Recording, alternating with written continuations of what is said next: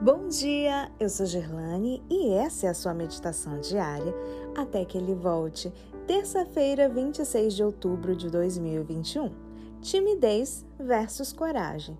Verso de hoje, 2 Timóteo 1:7.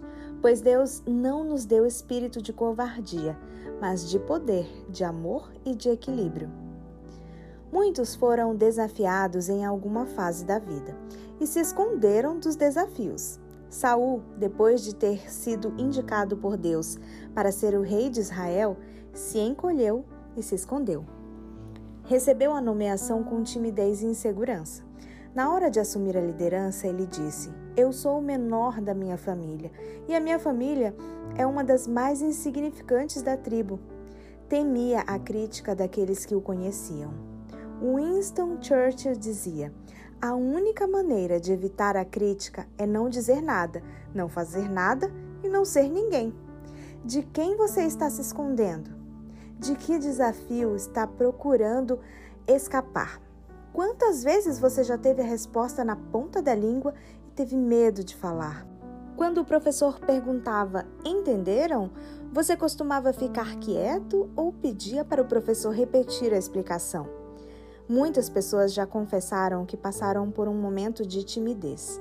É uma fase passageira, natural, quando tudo é novo e ainda não sabemos como agir. Depois, com o tempo, nos habituamos a fazer com tranquilidade o que antes nos causava desconforto. O tímido faz de tudo para não ser percebido. Entretanto, a coragem é uma espécie de faísca que incendeia todas as demais virtudes. Precisamos dela não só para enfrentar o perigo, mas também para ser bondosos e leais. Precisamos de coragem para guardar silêncio. Precisamos dela em todos os lugares. Paulo disse: Deus me deu coragem. Muitas vezes, os grandes atos de coragem não aparecem em TV, jornais, revistas ou no YouTube. Às vezes, ninguém está presente para aplaudir.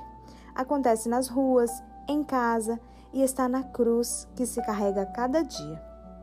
Quando Paulo escreveu sua última epístola, estava sob o olhar de soldados que tinham ao lado uma espada.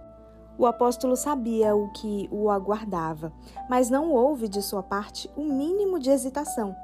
Deus não nos deu espírito de covardia, mas de poder.